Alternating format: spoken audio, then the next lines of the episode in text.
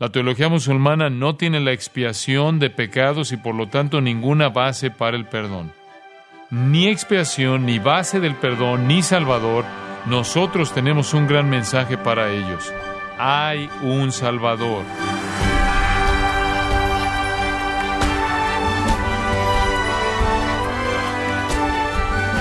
Le saluda su anfitrión Miguel Contreras dándole la bienvenida a Gracia a vosotros con el pastor John MacArthur.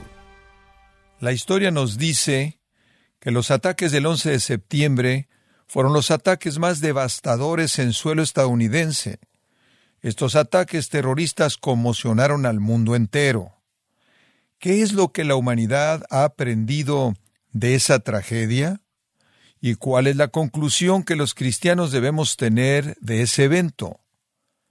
O John MacArthur nos da una mirada a los trágicos eventos del 11 de septiembre, mostrándonos qué es lo que la Biblia nos enseña del terrorismo y la violencia. Nos encontramos en la serie La verdad que permanece, aquí en gracia a vosotros.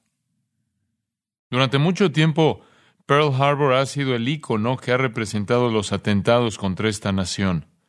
Ya nunca más será ese ícono porque en el futuro los atentados terroristas del 11 de septiembre contra la ciudad de Nueva York y Washington, D.C., serán el nuevo punto de referencia. Esos atentados los llevó a cabo no una nación ni una alianza de naciones, sino un grupo clandestino de terroristas itinerantes del Oriente Medio. Todos sabemos lo que sucedió. En estos tiempos dominados por los medios, no nos faltan las imágenes visuales o las explicaciones verbales. Cuatro aviones comerciales de Estados Unidos que se dirigían de la costa este a la costa oeste fueron secuestrados y llevados a un rumbo de colisión hacia distintos objetivos específicos con la intención de matar a las personas, lesionar a la nación, devastar la economía y dañar el ejército. La idea era enviar a Estados Unidos el mensaje de que existía un poder mayor que la superpotencia que es Estados Unidos un grupo suicida de asesinos extremistas islámicos, estaban proclamándose como que eran más poderosos que esta gran nación. Dos de los aviones que viajaban con los depósitos de combustible llenos hicieron impacto contra los objetivos con una precisión catastróficamente destructiva, estrellándose con todas sus fuerzas contra las torres gemelas del World Trade Center en la ciudad de Nueva York, provocando su desplome. Otro avión se impactó contra el Pentágono y mató a varios centenares de personas. Otro avión nunca llegó a su objetivo, cualquier que éste haya sido. Todos conocemos los detalles de lo que sucedió. Pero nuestras mentes claman por saber por qué sucedió. De hecho, a mí me parece que las personas en Estados Unidos están obsesionadas con el por qué suceden las cosas. Cada vez que se estrella un avión, cada vez que un crimen se apodera de las noticias, Queremos saber por qué suceden estas cosas. Analistas, psicólogos y criminalistas estudian los detalles para hallar el motivo de por qué suceden estas cosas. ¿Por qué las personas hacen este tipo de cosas? Trataré de darles algunas respuestas. Tengo muchas ideas dando vueltas en mi cabeza. Para poner un poco de orden en esas ideas, debo mantenerme bastante fiel a lo que he escrito. Sabemos por qué sucedió esta tragedia a un nivel superficial. Sabemos ahora que existe un grupo de terroristas altamente desarrollados y sofisticados en el Oriente Medio que constituyen la razón superficial e inmediata. Las fuentes de inteligencia nos indican que no es un solo hombre, Osama Bin Laden, con cuyo nombre ya estamos todos familiarizados. Es probable que él sea el hombre principal detrás de la planificación de los hechos que propiciaron este desastre pero parece que recibe el apoyo de personas como Saddam Hussein de Irak y quién sabe cuántos otros extremistas en el Oriente Medio son parte de esta inmensa red. Estos hechos nos catapultan inmediatamente a la tierra de la Biblia. Esos terroristas no eran noruegos, argentinos, mexicanos, alemanes o chinos, eran del Oriente Medio, de la tierra de la Biblia.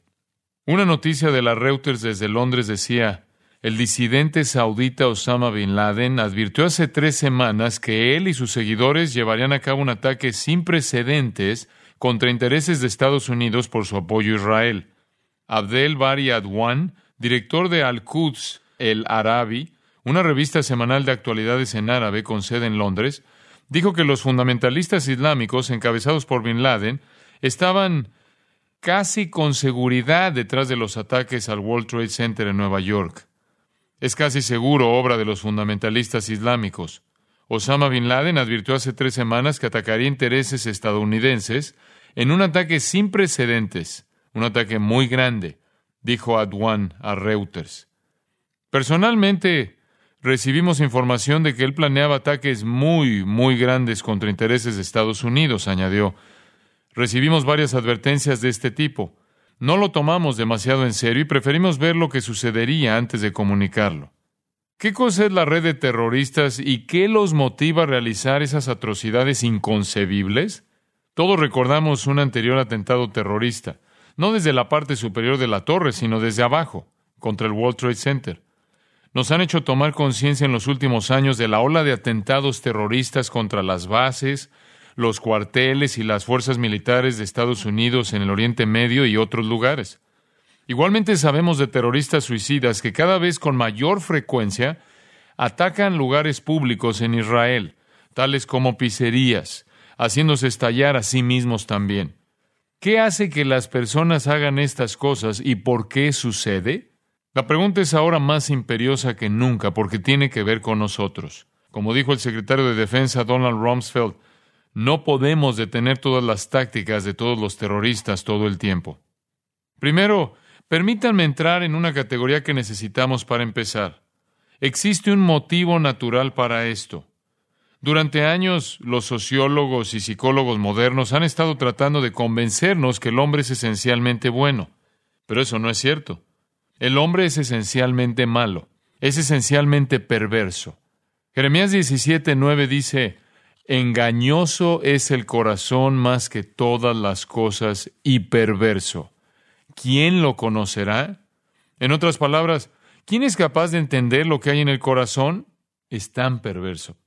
En Romanos 13 se describe al hombre como una serpiente venenosa en el versículo 13 y en el versículo 15 como un asesino cuyos pies se apresuran para derramar sangre. Solo hay que examinar la historia de la humanidad para hallar prueba de esta verdad. La historia del mundo está llena de masacres. Se manifiesta no solo en acciones criminales individuales, sino en acciones criminales colectivas y nacionales. El hombre es por naturaleza un asesino. Lo vemos en las acciones terroristas en el mundo de hoy. Lo vemos en las sociedades tribales y en las ciudades modernas del mundo. El hombre es un asesino. El primer crimen en la Biblia se registra en Génesis 4.8. Caín asesinó a su hermano y le impuso a la vida humana ese innoble comienzo. ¿Por qué sucede esto? La epístola de Santiago nos ayuda a encontrar una respuesta. Al comienzo del cuarto capítulo de la carta de Santiago, él hace en esencia la misma pregunta que nosotros estamos haciendo, que nuestra cultura está haciendo, que el mundo está haciendo. El capítulo comienza de la siguiente manera, en el versículo 1. ¿De dónde vienen las guerras y los pleitos entre vosotros? ¿Por qué suceden estas cosas? ¿Por qué hay asesinatos? ¿Por qué hay guerras? ¿Por qué hay peleas y pleitos en todos los planos? La respuesta aparece de inmediato ahí en el versículo 1. ¿No es de vuestras pasiones las cuales combaten en vuestros miembros? Miembros incluye la naturaleza física y espiritual de los seres humanos. Son los placeres dentro de uno los que generan las guerras. ¿Cuál es la fuente de las guerras? La palabra griega polemos, que se traduce guerras, se refiere a una prolongada situación de conflicto. ¿Cuál es la fuente de los conflictos? Mache, traducida a pleito, se refiere a peleas independientes e individuales. ¿Qué causa esas peleas y conflictos? Todo es cuestión de los placeres. En griego es hedone, de donde obtenemos la palabra hedonismo, que significa el ansia de amor a sí mismo, el ansia de alcanzar lo que uno desea. El hedonista es alguien que vive para alcanzar el amor a sí mismo, vive para satisfacerse a sí mismo, para obtener lo que desee, para tomar lo que lo llena. Las guerras empiezan porque las personas quieren cosas para sí mismas y alguien se interpone. El versículo 2 elabora aún más esta verdad. Codiciáis y no tenéis. Ese es el problema. Usted tiene una compulsión hedonista, pero ésta se malogra. Lo que desea se convierte en una guerra dentro de usted. Eso es cuanto usted lo desea. Pero alguien le impide alcanzar ese deseo, por lo que Santiago dice en el versículo 2, matáis. La razón natural por la que las personas matan es por la gratificación personal insatisfecha y fuera de control. Las personas no son esencialmente buenas, son esencialmente malas. Si no tuviéramos leyes y la aplicación de las mismas, toda la humanidad estaría matándose a sí misma todo el tiempo. A las personas las impulsa el deseo del placer, la satisfacción y la realización. Pudiera ser necesario sacrificar a cualquiera que se interponga para poder cumplir ese deseo. Uno tiene que preguntarse, ¿por qué una madre ahoga a sus cinco hijos? ¿Por qué esos niños impedían su satisfacción y realización? ¿Por qué los polacos de Hedwabne en Polonia un día durante la Segunda Guerra Mundial masacraron a 1.600 judíos en su aldea? Habían convivido durante 300 años, trabajaban juntos, iban a la escuela juntos. Sin embargo, en dos semanas los polacos decidieron pasar de vecinos a asesinos. Mataron a los 1.600 en un solo día. ¿Por qué? ¿Era por odio a la raza judía? No, nunca se habían visto expuestos a la propaganda antisemita. Lo que sucedió fue que los alemanes asumieron el control del pueblo y dijeron, si quieren, pueden matarlos y tomar sus tierras, sus granjas y sus bienes. Y eso hicieron. Denle al corazón humano permiso para matar y lo hará. ¿Por qué un joven ruso en Sacramento, California, mata a su familia? Porque pensaba que entorpecían su realización y satisfacción. ¿Por qué Hitler masacró a los judíos? Porque pensaba que entorpecían su supremacía aria. ¿Por qué Joseph Stalin masacró a otros millones de personas? Pensaba que entorpecían su imperio mundial. Puede ser así de enorme o tan simple como una madre que mata a sus hijos porque no puede alcanzar la satisfacción teniéndolos a ellos en el medio. Santiago continúa ahí en los versículos 2 y 3 diciendo, Ardéis de envidia y no podéis alcanzar. Combatís y lucháis, pero no tenéis lo que deseáis porque no pedís.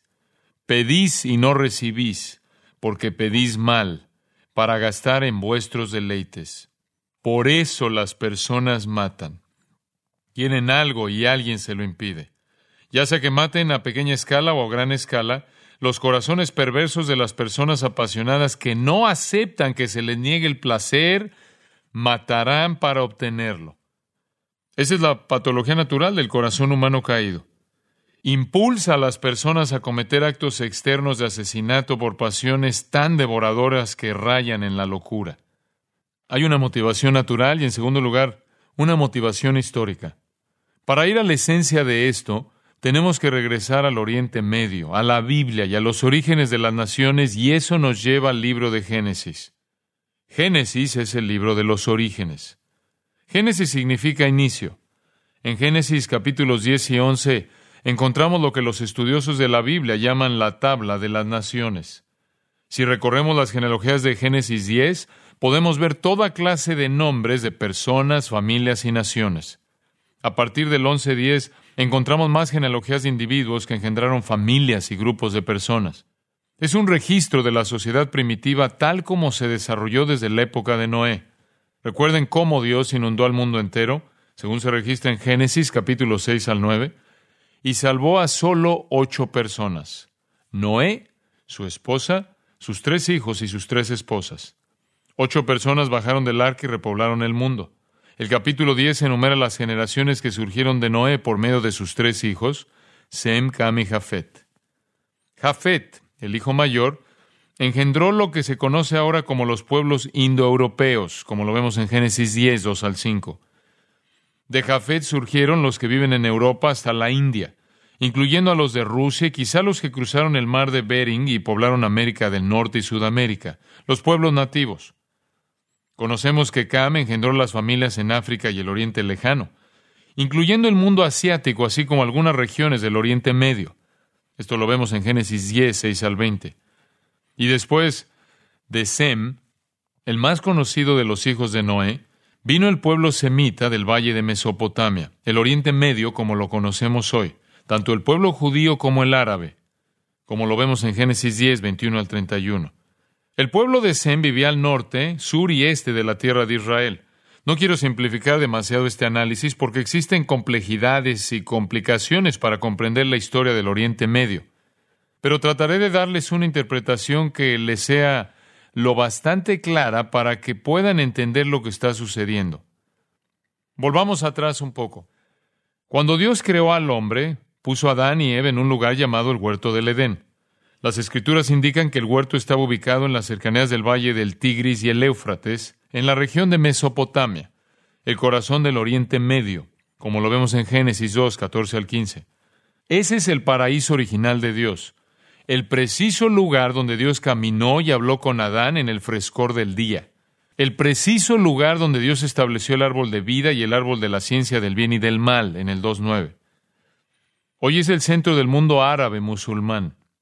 Fue allí donde se construyó la Torre de Babel, donde de acuerdo con el 11, 1 al 9 de Génesis, comenzó la religión terrenal. Más tarde se construyó allí la ciudad de Babilonia, que hoy se encuentra en el Irak contemporáneo. Fue allí donde Noé vivió y predicó antes del diluvio. Está llena de historia bíblica y religiosa. Pero cuando apareció Abraham, Dios se lo dio todo a él y a su familia. En el 15-18 de Génesis, Dios le dio toda la tierra, desde el río de Egipto hasta el río Grande, el río Éufrates. Abraham era hijo de un hombre llamado Tare, quien adoraba al dios Luna.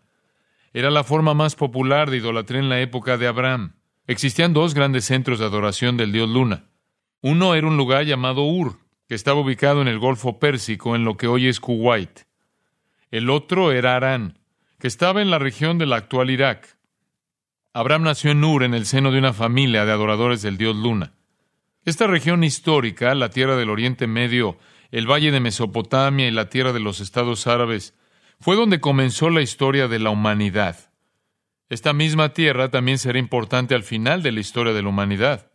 Los profetas de la Biblia nos dicen que el mundo llegará a su fin en una gran conflagración y una gran batalla en ese mismo lugar. De acuerdo con Apocalipsis capítulos 16 y 17, grandes ejércitos del norte y del sur se reunirán en el valle de Megiddo, que es parte del actual Israel. Las escrituras dicen, se derramará sangre en toda la tierra de Israel hasta que Jesús llegue, destruya a todos los perversos y establezca su propio reino en paz y justicia. Ese es un pedazo de tierra muy importante. Ninguno es más estratégico. Abraham engendró al pueblo judío. En Génesis 12, 1 al 3, Dios le dijo a Abraham, quien era conocido entonces como Abraham sin H intermedia, y le dijo, vete de tu tierra y de tu parentela y de la casa de tu padre a la tierra que te mostraré. Y haré de ti una nación grande, y te bendeciré y engrandeceré tu nombre y serás bendición. Bendeciré a los que te bendijeren, y a los que te maldijeren maldeciré, y serán benditas en ti todas las familias de la tierra. En Génesis 15, 18 al 21, Dios le da a Abraham detalles sobre su promesa de darle tierra. En aquel día hizo Jehová un pacto con Abraham, diciendo, a tu descendencia daré esta tierra, desde el río de Egipto, el Nilo, hasta el río Grande, el río Éufrates, la tierra de los Eneos, los Eneseos, los Cadmoneos, los Eteos, los Fereceos, los Refaitas, los Amorreos, los Cananeos, los Jerjeseos y los Jebuseos. Dios le dio a Abraham todo desde la costa del Mediterráneo hasta bien dentro del Oriente Medio. En otras palabras, por derecho divino, de boca de Dios mismo, la región les fue dada a Abraham y a su descendencia. En la época de Abraham, todas las personas que se nombran en los versículos 19 al 21 ya estaban ocupando aquella tierra. Aunque Dios le prometió la tierra a Abraham, ya estaba en poder de aquellos grupos. En Génesis 10, 21 al 31, se relaciona una lista de personas y de grupos de familias, así como tribus y naciones que existían como descendientes de Sem. Debe haber habido una gran cantidad de ellos en la región. Muchas tribus, familias y grupos de personas vivieron en toda esa parte del mundo. Puede que haya sido la parte más densamente poblada del mundo en aquellos tiempos. De hecho, al principio fue la única parte del mundo que estuvo poblada, porque una vez terminado el diluvio, solo ocho personas sobrevivieron y empezaron la repoblación ahí mismo. No tardó mucho en que Misraim, el nombre de Egipto en hebreo, adquiriera importancia. No tardó mucho en que otras naciones poderosas como Aram y Aser, que serían Siria y Asiria, nacieran. Todas esas grandes tribus, familias y clanes eran idólatras y rechazaban al Dios vivo y verdadero, al Dios el Creador. Cuando Dios le prometió a Abraham que toda la tierra sería de él, Abraham y su descendencia iban camino al conflicto político y religioso. Para que esa tierra perteneciera a Abraham y a sus descendientes, Dios iba a tener que ponérsela a su disposición y Abraham tendría que ser fiel a Dios. Si Abraham era fiel a Dios y obediente, Dios le daría la tierra. Pero si los descendientes de Abraham desobedecían a Dios, tendrían que afrontar una interminable batalla tratando de poseer lo que Dios les había dado. Ustedes se preguntarán, ¿fue justo juzgar esas naciones que poseían la tierra? La respuesta es que sí, porque Dios es justo en juzgar la adoración de ídolos. En Éxodo 23, el primer mandamiento dice, no tendrás dioses ajenos delante de mí. Dios juzgará la idolatría en todas las épocas. Fue un juicio justo el que Dios le quitara esa valiosa tierra a aquellos que le habían dado la espalda y se la diera a un pueblo que él mandó a amarlo y servirlo. La región del Oriente Medio es la tierra más rica de la faz de la tierra. Están las riquezas costeras del valle de Sarón en Israel, las tierras fértiles que bajan por el mismo centro de Israel, las inmensas riquezas minerales del Mar Muerto, el enorme tesoro petrolífero de la península arábiga, las valiosas maderas que una vez cubrieron al Líbano. Hay que añadir las fértiles planicies del Valle de Jordán, una productividad sin par y una increíble riqueza química en el Mar Muerto. Dios se los dio todo a ellos. Si lo obedecían, tendrían esas tierras. Los pueblos idólatras de aquella tierra iban camino a un enfrentamiento con Israel. La razón por la que Israel nunca ha podido poseer esa tierra que recibieron es porque Israel no ha sido fiel a Dios. Pero algún día, como dice Zacarías 12:10, mirarán a mí, a quien traspasaron, y llorarán como se llora por hijo unigénito. Aceptarán a Jesús como su Mesías, alcanzarán su salvación. Y el día que alcancen su salvación, el Mesías mismo les dará la tierra. Mientras tanto, continúan reivindicando la tierra y mientras lo hagan, el resto del mundo árabe será su enemigo acérrimo en uno u otro grado. Abraham no ayudó en este conflicto. Dios le hizo la promesa a Abraham y le pidió que confiara en él para tener a ese hijo. Abraham tenía alrededor de 100 años y Sara 90 y eran estériles de acuerdo con Génesis 11:30 y 17, 15 al 17. Abraham debe haberse preguntado cómo podría llegar él a ser el padre de muchas naciones si no era capaz de engendrar ni a un solo hijo. Un día su esposa Sara le propuso el siguiente plan en Génesis 16:2. Ya ves que Jehová me ha hecho estéril. Te ruego, pues, que te llegues a mi sierva, quizá tendré hijos de ella. En un acto de desconfianza hacia Dios, Abraham siguió el plan de su esposa. Agar concibió y dio a luz un hijo cuyo nombre era Ismael, un hijo ilegítimo, no el hijo de la promesa de Dios, no el hijo del pacto, de acuerdo con Génesis 16, 4 y 15.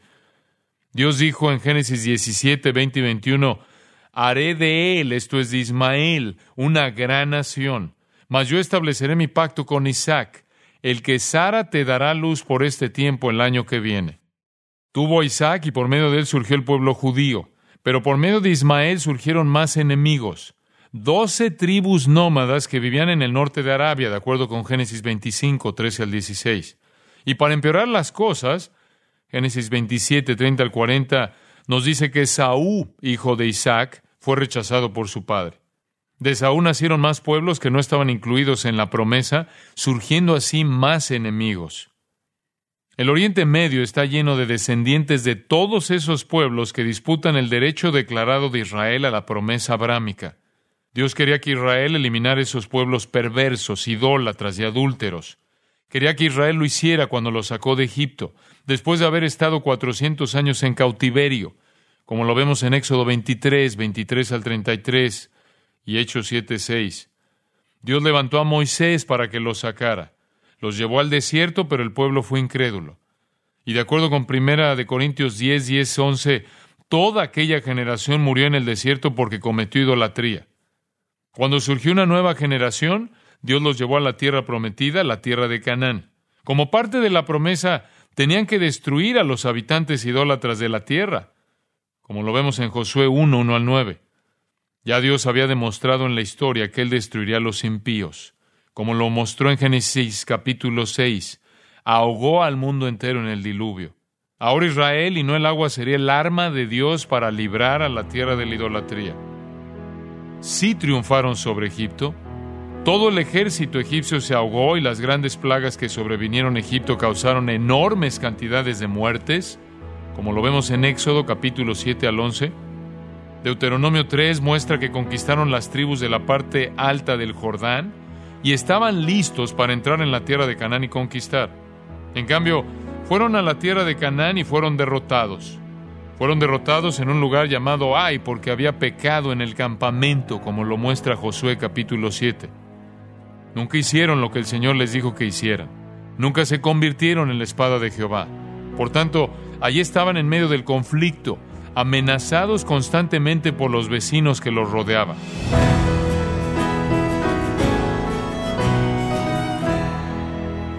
John MacArthur nos ha mostrado bíblicamente cómo la raíz del conflicto del Medio Oriente se remonta a los tiempos de Abraham y la promesa que Dios le hizo de bendecir a su descendencia. Nos encontramos en la serie La verdad que permanece en gracia a vosotros. Estimado oyente, le invito a leer el libro Esclavo, donde John MacArthur nos recuerda que ser cristiano es ser seguidor incondicional de Cristo, alguien que debe negarse a sí mismo para obedecer a Dios. Adquiéralo en gracia.org o en su librería cristiana más cercana, recordándole que puede descargar todos los sermones de esta serie La verdad que permanece, así como todos aquellos que he escuchado en días, semanas y meses anteriores, animándole también a leer artículos relevantes en nuestro blog. Para los sermones y el blog, puede acceder en gracia.org. Si tiene alguna pregunta o desea conocer más de nuestro ministerio, como son todos los libros del pastor John MacArthur en español o los sermones en CD que también usted puede adquirir, escríbanos y por favor mencione la estación de radio por medio de la cual usted nos escucha en gracia a vosotros. Es importante conocer no solo el país y ciudad de donde usted nos escucha, sino también la radio. Para quienes contactan nuestro ministerio por primera vez, pueden solicitar una copia del mensaje de promoción sin costo alguno, un mensaje por oyente únicamente. Si usted vive en los Estados Unidos o Puerto Rico, escríbanos a Gracia Vosotros, P.O. Box 4000, Panorama City, California 91412. O puede escribirnos a través del siguiente correo electrónico radio arroba.